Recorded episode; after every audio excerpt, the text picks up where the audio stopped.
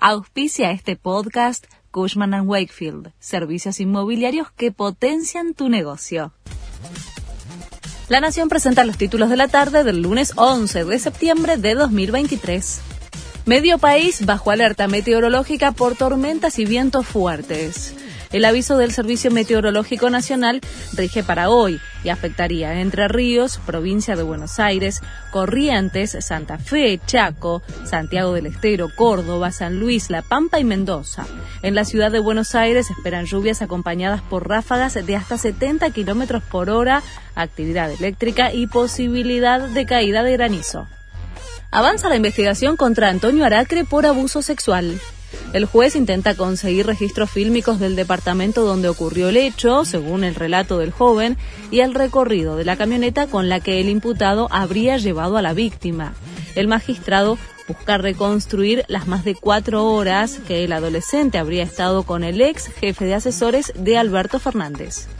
Suben el piso del mínimo de ganancias y estaría por encima del millón y medio de pesos desde octubre.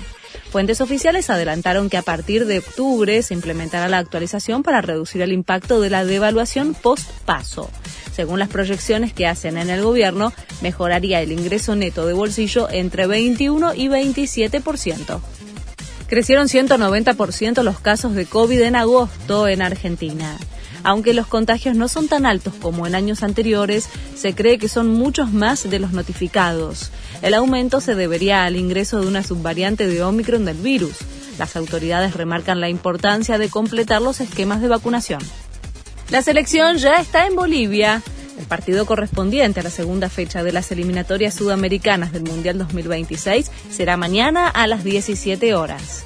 Los 3.600 metros de altitud de La Paz son un desafío para los jugadores de la escaloneta, que fueron preparados con sus propios tubos de oxígeno individuales para que puedan inhalar cuando lo sientan necesario. Este fue el resumen de Noticias de la Nación.